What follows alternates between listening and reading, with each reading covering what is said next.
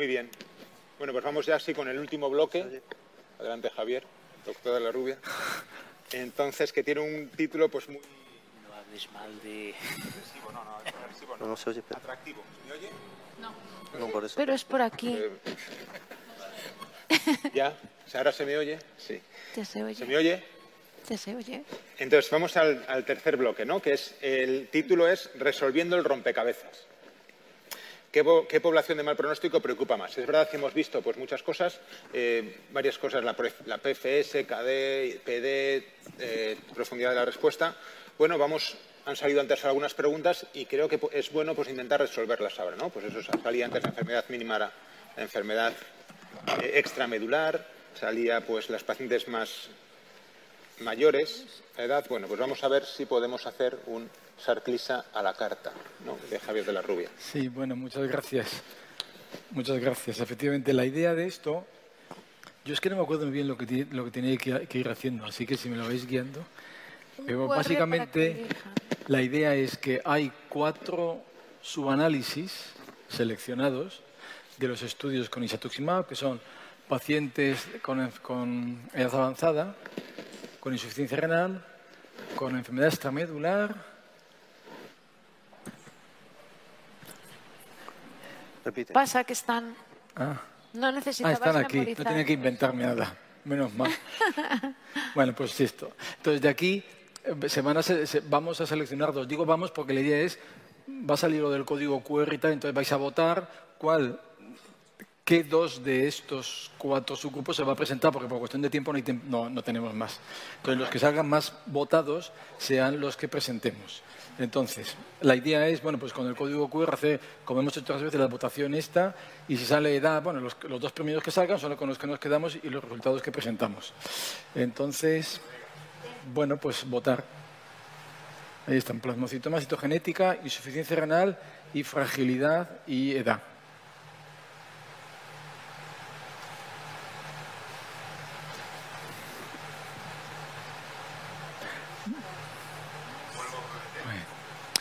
Lo podemos dejar ya, porque claramente hay dos que, uno que destaca y dos que, y el segundo que está.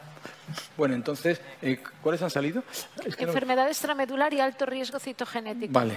Bueno, pues entonces la idea es eh, esto aquí, alto riesgo citogenético y luego, bueno, el último señal de la enfermedad extramedular. Bueno, la citogenética de alto riesgo se sabe, no lo voy yo aquí a repetir, que es uno de los factores mm, pronósticos adversos más relevantes, ¿no? Y que en principio, bueno, pues tienen estas incidencias, que es verdad que esto es importante saberlo también, que no tienen mucho que ver con la edad. Es decir, la, la citogenética de alto riesgo se presenta prácticamente igual en pacientes más jóvenes que más mayores, con la excepción de las alteraciones del cromosoma 1, que es verdad que son, además de ser las más frecuentes de todas, eh, digamos, aumentan exponencialmente en pacientes mucho más mayores.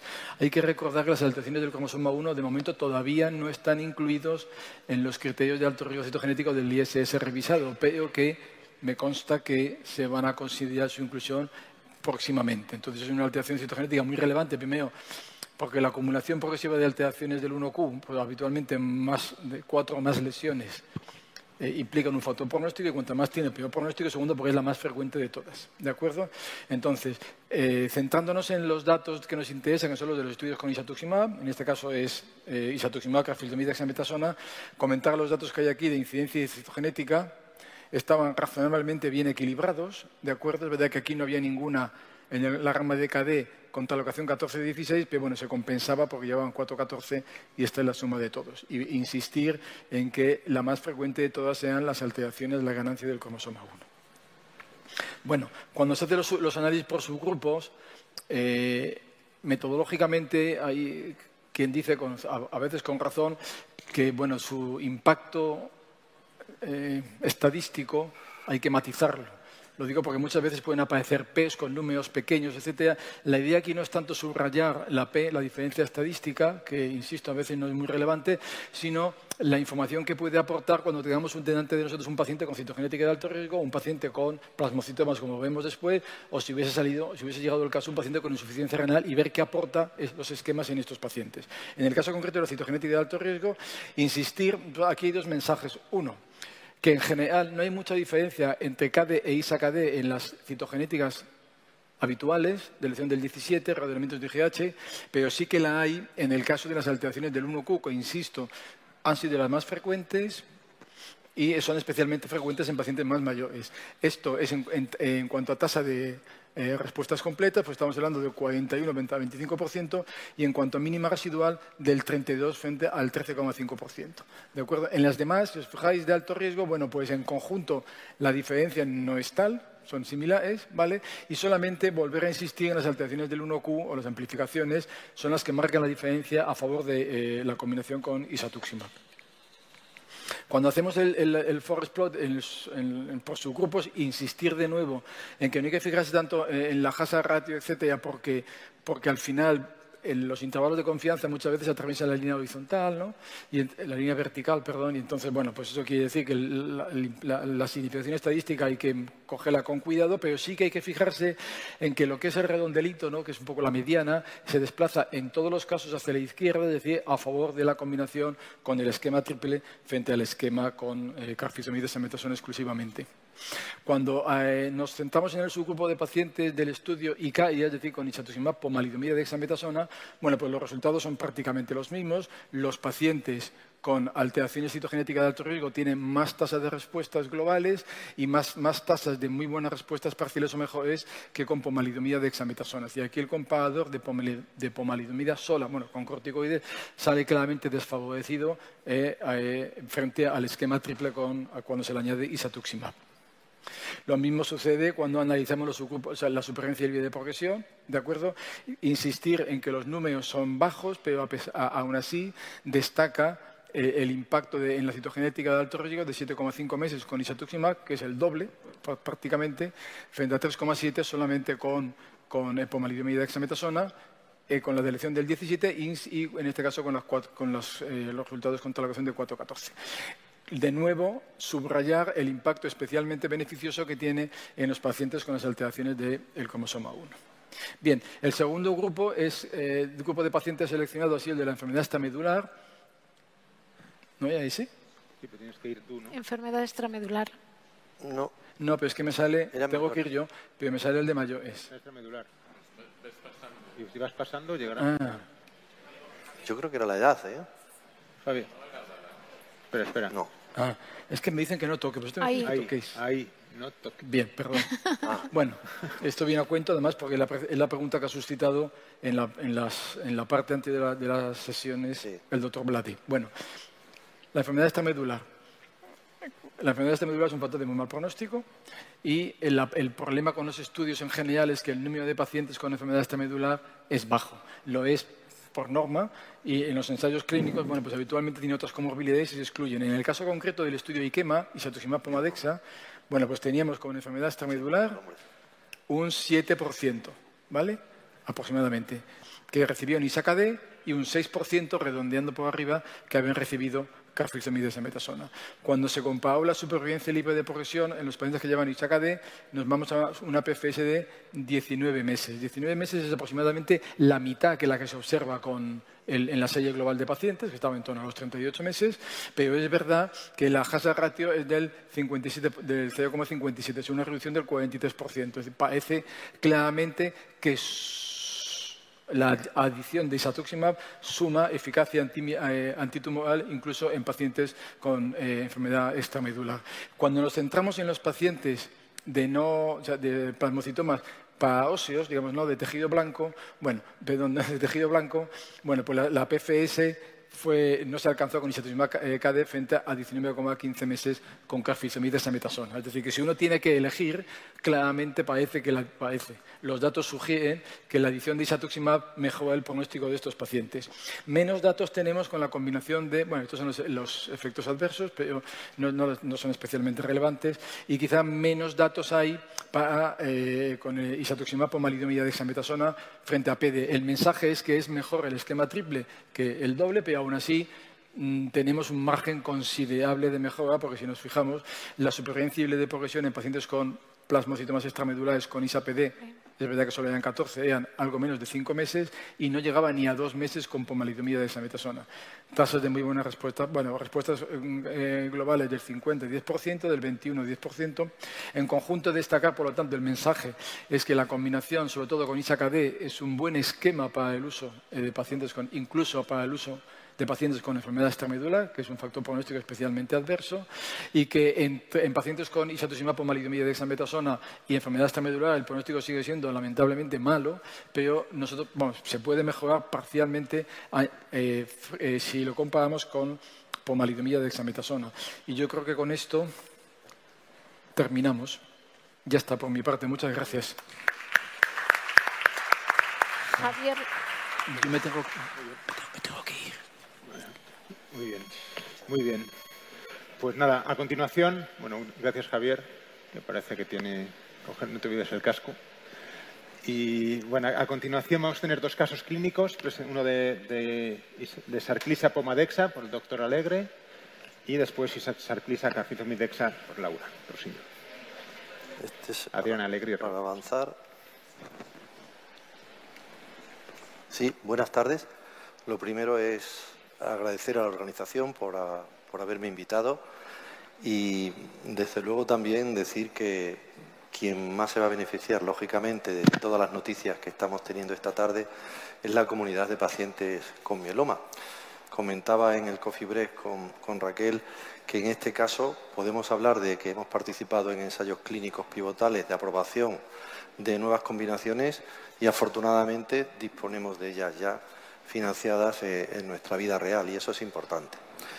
Bueno, yo voy a referirme a un caso clínico real de esta segunda combinación aprobada, que los ensayos son anteriores a, a ISA-KD, de ISA-POMA-DESA. Es un paciente, no sé dónde está el puntero, si es aquí, sí. ¿Sí? El puntero está aquí, sí.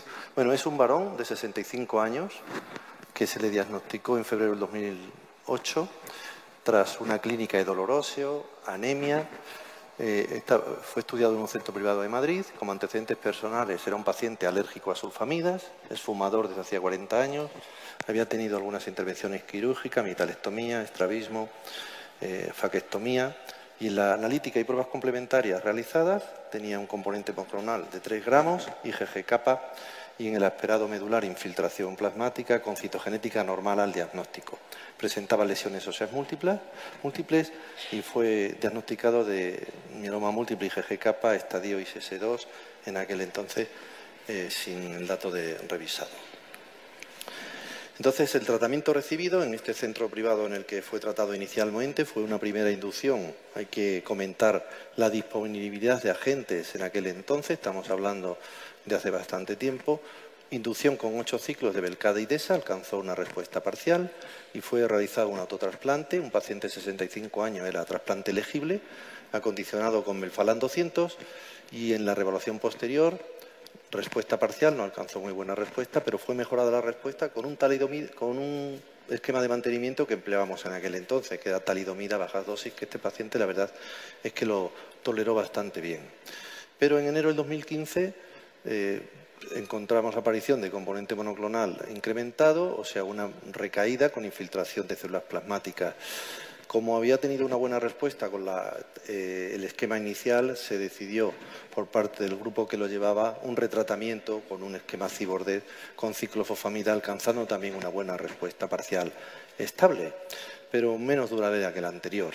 En julio del 16 es un paciente que presen- presenta recidiva biológica, no tenía clínica ni anemia, pero empezó a, a incrementarse el componente monoclonal, esa es la situación de este paciente, con estos datos analíticos que aquí les comento y entonces le trasladan a nuestro hospital, al Hospital de la Princesa, donde disponíamos de ensayos, o también por, el tema de accesibilidad a los fármacos en el ámbito de la medicina privada, que es otro debate que sigue existiendo con algunos fármacos orales innovadores.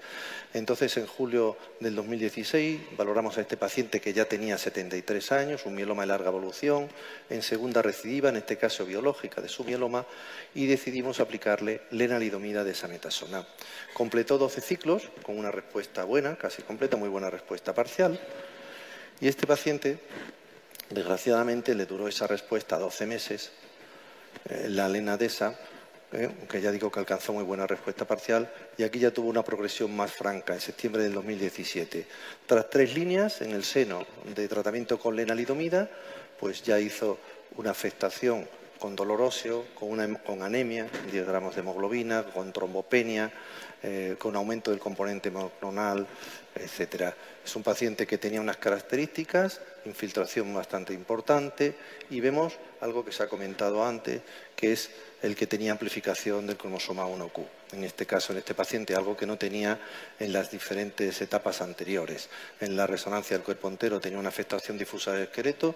Ya he comentado que fue una recaída, en este caso, florida, franca, muy sintomática. Y entonces este paciente nos encontramos que lleva tres líneas, como suele ocurrir cada vez de menor duración los rescates, y es un paciente refractario a lena, es decir, el gran reto que tenemos. Un paciente refractario a lena, la respuesta es sí. Refractario a inhibidores de proteasoma, bueno, pues no es el caso, pero ya ha sido retratado y hemos hablado mucho esta tarde de tratar de buscar combinaciones sinérgicas que no haya recibido el paciente y este ya había sido retratado con bortezomib.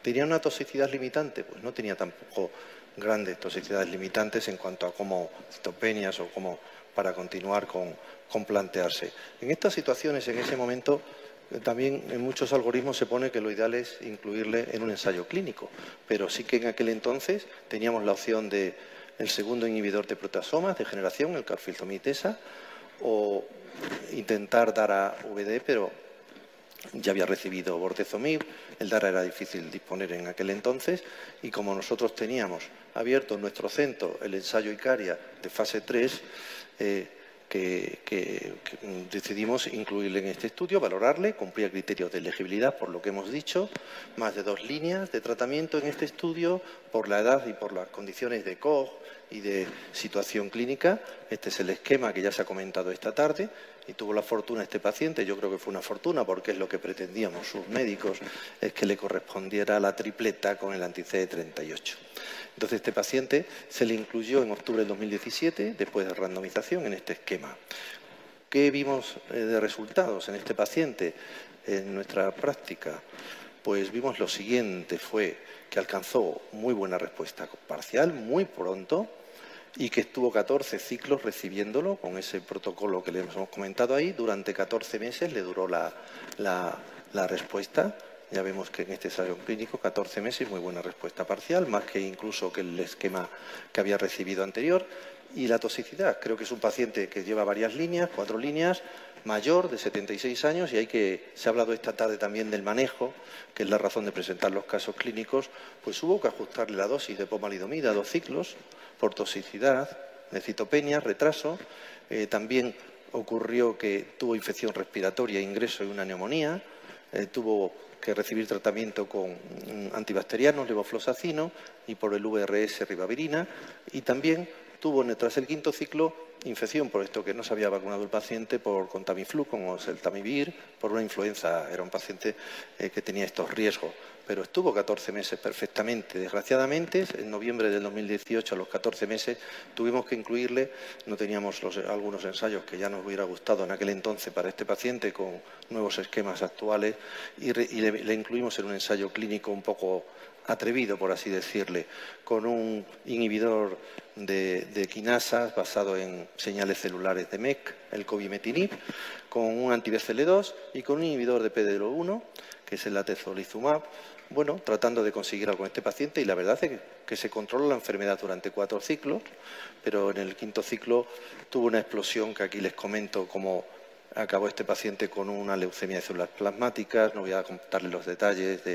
de, beta 2 de 14, empeoramiento, fallo de función renal, un componente muy elevado y tuvo un éxito a los 11 meses. Un paciente que lo que quiero destacar creo que es ilustrativo de esta tripleta en este paciente que fue incluido en el ensayo ICARIA es que de todas estas respuestas que hemos visto aquí, en la cuarta línea, 14 meses, muy buena respuesta parcial, es todo este intervalo que tenemos aquí. Un paciente que era claramente refractario a lenalidomida, que tenía amplificación del 1Q, que había recibido muchas líneas de tratamiento, que era bastante mayor, y creo que ilustra, porque está encima de la mediana EPFS del estudio pivotal y tenía algunas características citogenéticas que luego se demostraron en los análisis.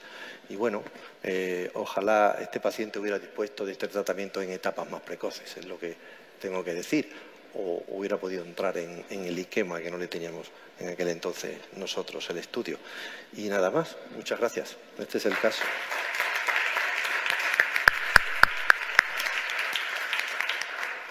Muchas gracias, Adrián. Y ahora, Laura, otro caso clínico de un paciente con sarclisa carfilzomib exametasona. Bueno, pues eh, buenas tardes. En primer lugar, pues yo agradecer a Sanofi ¿no? que me haya invitado a participar en, este evento y también pues felicito a Sanofi y a los médicos y a los pacientes pues porque tenemos aprobados estos dos esquemas ¿no? que seguramente pues los vamos a, nos van a ser muy útiles. ¿eh? Entonces yo eh, os presento un, caso de un, bueno, os presento el caso de esta paciente. Es una paciente que, de 58 años que en el año 2004. Es una paciente que tenía antecedentes de un hipotiroidismo, de una fibrilación auricular que estaba en tratamiento antiarrítmico con flecainida y aspirina y que estaba bien controlada en ritmo sinusal y que tenía el antecedente de un mieloma quiescente, Jones lambda, diagnosticado dos años antes. Pero en diciembre del 2004 pues empieza con sintomatología en forma de dolor óseo, de, de cansancio y en aquel momento pues, fue diagnosticada ya de un mieloma múltiple eh, sintomático, con una anemia, con una hemoglobina de 89 gramos por litro, una proteinuria de 3.800 miligramos al día, que prácticamente el 90% correspondía a componente monoclonal. En el, 15%, en el aspirado de médula ósea tenía un 15% de células plasmáticas, no teníamos FIS, estábamos hablando pues, del año 2004, y en la seriedad esquelética pues tenía lesiones líticas pues, a, diferentes niveles, de calota, huesos largos. Evidentemente, por edad, pues era una paciente que era candidata a trasplante. Pero eh, en aquel momento pues teníamos un ensayo clínico, un ensayo clínico que era el MM003, que consistía, comparaba dos esquemas de tratamiento. Uno era talidomía dexametasona y el otro era dexametasona. ¿eh? Supongo que ahora os parecen dos esquemas de tratamiento un poco subóptimos y un poco raros, incluso diríamos que igual eh, bueno, tratar a alguien que cayó en la, branca, en la rama control con dexametasona, pues nos, diríamos que lo estamos haciendo mal, ¿no? Pero era el ensayo que teníamos en aquel momento. ¿eh? Entonces la paciente entró y tuvo la suerte de caer en la rama experimental con talidomía dexametasona. Y en este ensayo en los pacientes que eran candidatos a trasplante estaba previsto recolectar células madre, pero no trasplantarlos. Es decir, que nosotros, pues la paciente entró en el estudio, recolectamos células madre y fue haciendo ciclos de talidomía de dexametasona hasta un total de 50, como podéis ver aquí. De hecho, la paciente alcanzó una muy buena respuesta parcial, que le duró cinco años. ¿eh? Tuvo una PFS de 60 meses, es decir, que no está nada mal. ¿vale? Como efecto secundario, pues tuvo una osteonecrosis de mandíbula grave, que la verdad es que es un efecto secundario que lo ha ido arrastrando a lo largo de muchos años y ha sido pues, un problema bastante importante, ¿eh? que diría que le ha dado casi más problemas esto que el mieloma. ¿eh? Y bueno, pasados estos, estos, cinco años, la paciente pues, progresó, tuvo una progresión biológica con aumento de, de la proteína, reaparición del componente monoclonal en la orina. Y eh, bueno, yo os he presentado una paciente que, claro, hizo de 2004, entró en este protocolo. Si esta paciente la, la ubicáramos ahora, en el año 2022, pues evidentemente el tratamiento de primera línea que le daríamos pues sería otro, ¿no? Sería pues VTD o probablemente sería VRD y y con total seguridad después del trasplante sería mantenimiento con lenalidomida, ¿no? es decir, que sería una paciente que probablemente pues, cuando recayese sería refractaria a lenalidomida, pero no era el, caso de, nuestra paciente. ¿eh? De hecho, nuestra paciente, cuando, cuando, recayó, en el año 2009, pues como podéis ver, no era refractaria a lenalidomida, no era refractaria a inhibidores del proteasomo porque no los había recibido, tampoco había presentado una toxicidad limitante y en aquel momento teníamos otro protocolo otro ensayo clínico, que era Belcade versus Belcade Borinostat. Y la paciente también cayó en la rama eh, experimental con Belcade Borinostat. En este caso, pues hizo ocho ciclos, pero como eh, alcanzó una respuesta completa, pero como teníamos las células eh, criopreservadas, pues decidimos sacarla del estudio y trasplantarla. Y, pues bueno, la paciente pues estaba en su respuesta completa, una respuesta completa que, como podéis ver, pues le duró mucho tiempo. Su PFS, en este caso, era de 88 meses, o sea, un poco más de siete años. No presentó efectos adversos relevantes y al cabo de estos ocho años, estamos ya hablando de marzo del 2017, positiviza, la, paciente recae, positiviza la inmunofijación, pero no inició tratamiento de tercera línea hasta un año más tarde. Y en este caso teníamos otro ensayo clínico, que en este caso era el ensayo clínico IQEMA. ¿eh? Y la paciente pues, también cayó en la rama experimental. Es decir, que una paciente que con tres ensayos clínicos siempre le ha tocado la rama experimental. ¿eh? Al contrario que otros pacientes siempre caen en la rama control, pues está, eh, bueno, en catalán diríamos que tenía la flow al cool, pues, pues esto, ¿eh? tenía, siempre le, tocaba la rama buena. Y la paciente, pues, después de tres ciclos de, tratamiento, alcanzó una respuesta completa también, con enfermedad residual negativa. Y, eh, bueno, mm, la paciente, a raíz de esto, pues eh, continúa en respuesta completa. Es cierto que como efectos secundarios durante, estos meses que estuvo en tratamiento recibió un total de 17 ciclos, pues tuvo un nuevo episodio de fibrilación auricular, que en este caso pues se trató con amiodarona y se, y se anticoaguló. Tenía un estudio, un ecocardio que fue normal, ¿eh? es decir, que no había una toxicidad directamente relacionada con el carfilzomib, pero en cualquier caso pues se ajustó se matizó la dosis de carfilzomib, se bajó de 56 miligramos a, 45, tal y como, mandaba el, protocolo. Y, finalmente hizo un episodio de una diverticulitis aguda, que se tuvo que hacer una sigmoidectomía. Y este fue el motivo por el cual tuvo un ingreso prolongado y al final la paciente fue discontinuada del, estudio, ¿eh? pero continúa en, respuesta eh, completa. Está en abstención terapéutica desde el año 2019, es decir, que ahora llevamos ya pues casi dos años y medio ¿no? sin tratamiento y persiste en respuesta eh, completa. ¿no? Y veremos pues, cuánto se prolonga, teniendo en cuenta que está con enfermedad residual negativa. Eh, bueno, esto es un poco el, resumen ¿no? del, estudio IQEMA que ya se ha presentado pues, eh, ampliamente a lo largo de la tarde. ¿no? Diríamos que lo esperable en este estudio sería tener un 44% de respuestas completas con un 30% de los pacientes que alcanzan enfermedad residual negativa. ¿eh? La PFS veis que es de, 35, 36 meses, que esta paciente ya la ha superado. ¿eh? Y aquí tenéis un poco pues, la evolución de esta paciente. ¿eh? Si sumamos todas sus PFS, vemos que con talidomida dexa tuvo una PFS de 60 meses. Con el Belcade Borinostat y el trasplante sin mantenimiento, pues una PFS de, 87 meses, de 88 meses. Y ahora pues con el IQEMA, pues vamos ya esta, esta PFS ¿no? de, 42 meses, que veremos pues cuánto, hasta cuánto se mantiene. ¿eh? Evidentemente, si, bueno, como conclusiones, pues que los nuevos fármacos han mejorado el pronóstico de, los pacientes ¿eh? y que IQEMA ¿eh? y SACADE pues, produce respuestas duraderas en estos pacientes con mieloma recaído refractario entre una y tres líneas de, de tratamiento. Y un poquito ya para acabar, eh, digamos que esta paciente era una paciente que no era refractaria a la enalidomida, por tanto, como opciones de tratamiento, hoy en día nos podemos plantear en un paciente no refractario a la enalidomida, pues el DRD, ¿eh? que en este caso pues nos ofrece una PFS, una mediana PFS de 44 meses. ¿eh? Recordar que en este estudio pues, no habían entrado, lógicamente, pacientes refractarios a, a la enalidomida. Y eh, la otra opción que tendríamos para pacientes no refractarios a la enalidomida sería el, estudio ASPIRE, ¿eh? el KRD, que en este caso, pues más o menos tenemos una mediana de PFS de 26 meses. ¿eh?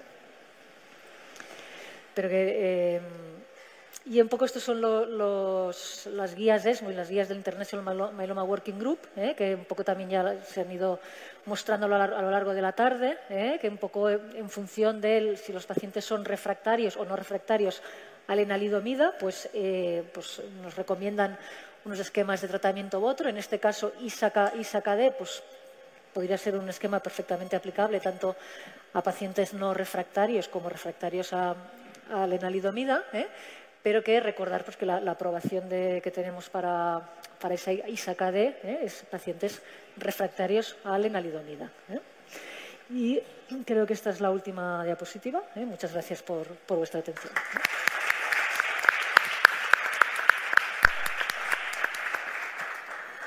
Pues muchas gracias, Laura. Bueno, el doctor de la Rubia ha tenido que ir. Entonces-. ¿Dónde? ¿Una pregunta? No veo nada. Ah, pregunta para el sí. doctor Alegre. Adrián, que me ha gustado mucho el, el caso que has contado porque creo que resume muy bien los diez últimos años de mieloma, desde el 2008 hasta el 2018, que creo que es cuando fallece este paciente. Son, o sea, yo creo que es un paciente muy bien tratado, con un, un éxito de tratamiento y muy sensible a los inhibidores del proteasoma, al Belcade, al retratamiento con el Belcade. Parece que menos y al, y al trasplante también poco sensible a- o parece menos sensible a los, a los IMID. Porque luego con lenalidomida no respondió tan bien, ¿no? Estuvo un año con lenalidomida. La pena es que este enfermo no hubiera entrado en isatuximab, carfilzomib, dexa, que a lo mejor es lo que ho- hoy le hubiera venido bien, ¿no?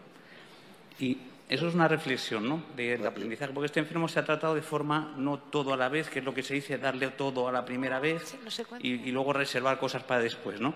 Este enfermo se ha tratado como hemos tratado muchos enfermos, ¿no? Con lo que teníamos, ¿no? Y se ha había tratado muy bien.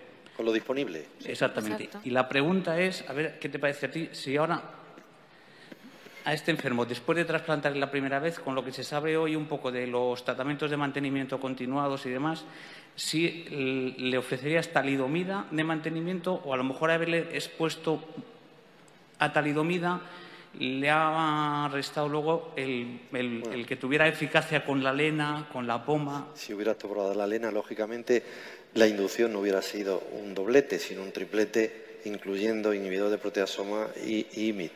Y luego mantenimiento con otro tipo de IMIT, no talidomida, el que está aprobado, que es la lenalidomida. Probablemente un paciente que tenía buen pronóstico, ha sido de muy larga evolución, 11, 11 años, y podría haber ido mejor, lógicamente, con mantenimiento con lena, creo. De hecho, fue bien con Tali, pero luego ya perdió la, sensibilidad a, a, IMIT, ¿no? con la lena.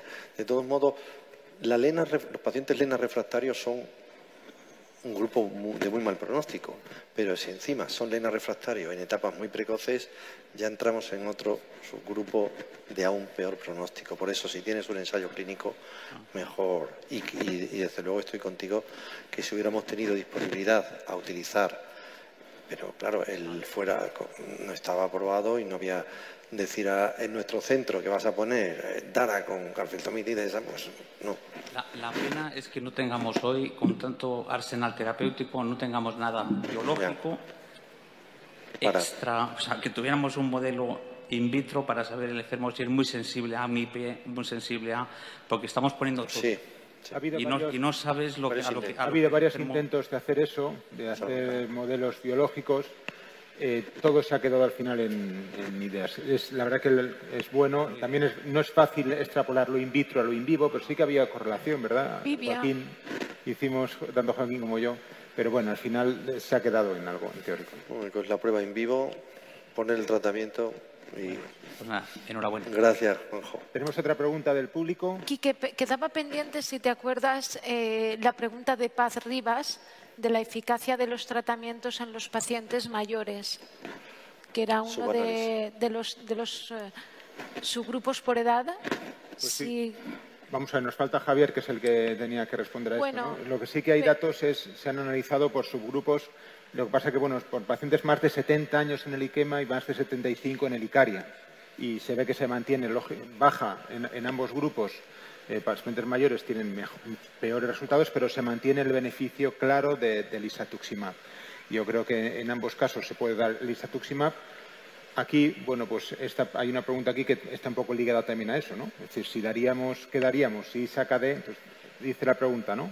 Ligado al perfil del paciente, comorbilidades, factores de riesgo, aquí podríamos decir edad, ¿no? Un paciente pues muy mayor, ¿cómo elegir entre Icaria e Iquema? Que también pues puede ser que puede Sí, también- yo, yo creo que en el IQEMA, si no recuerdo mal, la mediana de edad era 65 años. O sea que el 50% de los pacientes son mayores de 65 y, el beneficio en PFS se mantiene. Y en el ICARIA yo creo que se hizo un subanálisis por fragilidad basado en, la edad cronológica, en el performance status y en el Charson Comorbidity Index. Y lo que dice aquí, que todo baja un poco, pero cuando lo comparas con el control, el beneficio se mantiene. Probablemente ligado a esta pregunta sea pues el paciente más mayor, lo que hemos comentado antes, si tiene un eh, antecedente de enfermedad cardiovascular que pueda contraindicar o pueda pues bueno, complicar la administración de carfilzomib y entonces pues en ese caso pues habría que, que intentar elegir la pomalidomida. A ver, eh, mi pregunta era también con respecto a la ponencia de Javier del subgrupo de pacientes con citogenética adversa. Eh, hay muchos pacientes, bueno, los pacientes con delección de 17P, hay pacientes que no han recibido LENA en, primera, en mantenimiento, que se hacía, o se hace doble trasplante y, mantenimiento con Belcade. No sé si esto eh, en, los ensayos se tuvo en cuenta que no habían recibido LENA en primera línea y, cuando recaigan estos pacientes, porque hay, pacientes todavía que están llevando ese esquema, ¿qué les damos en segunda línea? Lo que comentó Laura, ¿DRD les daríamos o que, porque aquí no les podríamos dar el, el porque no son no, refractarios a LENA? Es correcto. Sí, Si, el paciente no es refractario a la enalidomida, que todavía hay un grupo de pacientes, pues porque la historia de los, de los tratamientos que ha ido haciendo no ha recibido la enalidomida, pues en principio el mejor esquema sería el, DRD, porque estamos hablando de una PFS de 44 meses, ¿no?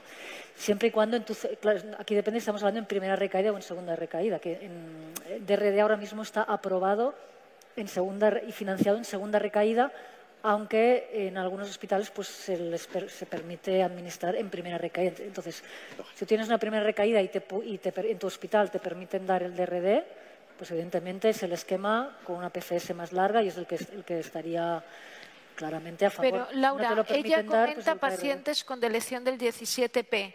Yo en el paciente con delección del 17P dudaría entre dar alenadexa y KRD. El beneficio creo que globalmente es mayor para KRD. Numéricamente, la PFS es mejor para dar a RD porque es mayor, mm. pero el beneficio para el paciente de alto riesgo yo creo que es mejor KRD. En este caso en concreto probablemente sí, porque el DARA, en este, en Se este parece más a la, PFS de la población global, 26 frente a 23, y el otro baja de 44 a 20 y algo. Entonces hay más diferencia, probablemente para el caso concreto que comentas. Tenemos otra pregunta también de streaming, que es, ¿hay experiencia en pacientes con diálisis? Yo la verdad tengo que hacer que no lo sé. Yo no, con, con la hay, ¿no? Sí clarita, o sea, clara, y con, y con Dara también muchos pacientes, todos hemos empleado.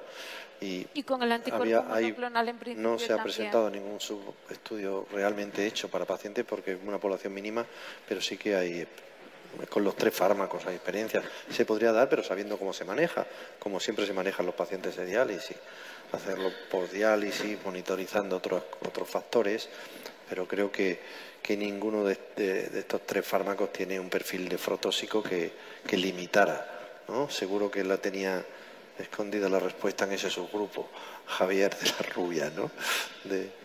Sí, tener cuidado con el volumen de infusión. Sí. saca de otra pregunta. ¿Carfilzomib una vez por semana o dos veces por semana? Yo una. Yo creo ¿Desde el principio? Desde el principio, una.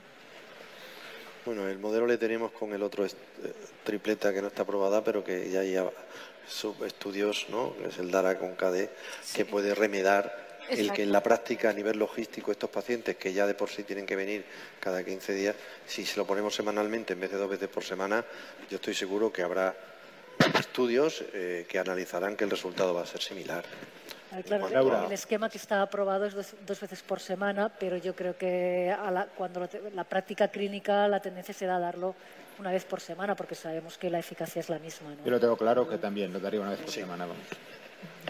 La, dosis, pero yo iría a 70. Igual empezaría en 56 y si eso es 70, pero bueno, no tendría problema en empezar en 70. Hay otra pregunta que dice no hay más preguntas.